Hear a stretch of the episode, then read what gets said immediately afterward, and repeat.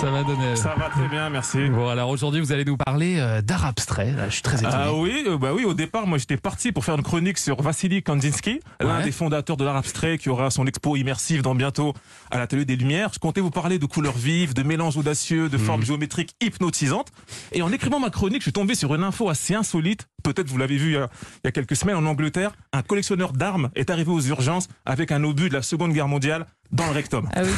Je peux pas passer à côté de cette info et laisser les auditeurs. Si, vous, vous auriez pu passer à Tandis côté de qu'il cette va info. attendre. Trop de questions me viennent à l'esprit. obligé. Trop de obligé. questions. Pourquoi, comment, avec ou sans vaseline? Cette Oh, histoire, non, non, cette non. histoire, elle est folle. Non. Parce que même si, admettons Thomas, que tu as un obus de la Seconde Guerre mondiale chez toi, c'est classe déjà. Ouais. Mais à quel moment tu te dis, en le regardant, tiens, petit obus, et si on faisait plus ample connaissance. C'est dingue. Même si je sais que les infirmières qui nous écoutent, les infirmiers, ont l'habitude de voir arriver des gens aux urgences avec des phrases du style, je sais pas comment cette table a dans mon anus, Mais, justement, est-ce qu'on en sait plus? Comment comment s'est produit cette mésaventure? Bah, cet Anglais euh, qui a préféré garder l'anonymat, hein, tu m'étonnes. Quand on lui a demandé ce qui s'était passé, il a tout simplement répondu Je ne m'en souviens plus. D'accord. Mais mec, pour lui, c'est une, anecdote lambda. Ah, c'est Ah le genre de truc qu'on on peut peut perdre mémoire hein, dans dans des moments comme Mais ça. ah oui. C'est recommandé même. hein, J'ai eu, un toucher rectal il y a quelques années, je m'en rappelle encore.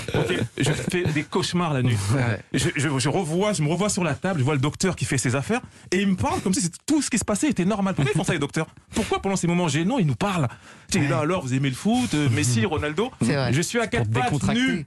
Mais je suis déjà décontracté. T'es en train de violer mon âme et mon esprit. Laisse-moi tranquille, ne parle pas, n'essaie pas de rendre ce moment cool. C'est gênant. Juste, tu mets les doigts, t'enlèves la montre et tu Oh. te tais. C'est tout ce qui se passe. Et on oublie. Bon, et alors, donc il s'en souvenait vraiment pas alors? Non, après quelques heures passées aux urgences, il a fini par avouer qu'en fait, il était chez lui tranquillement en train de nettoyer ses armes parce que c'est un collectionneur et il a malencontreusement glissé sur son obus. Ah, d'accord, bah oui, ça tout s'explique. Le ménage. le- Voilà. Le ménage. L'obus a une autre version, mais alors je vois Jonathan Lambert euh, en féru d'histoire qu'il est se dire mais est-ce que l'obus était chargé? Ah, très, bonne Très question. bonne question. Ouais, ouais, ouais. Non, La réponse est non. Parce que les policiers et les démineurs qui sont arrivés sur place ont dit que l'obus ne présentait aucun risque pour la population.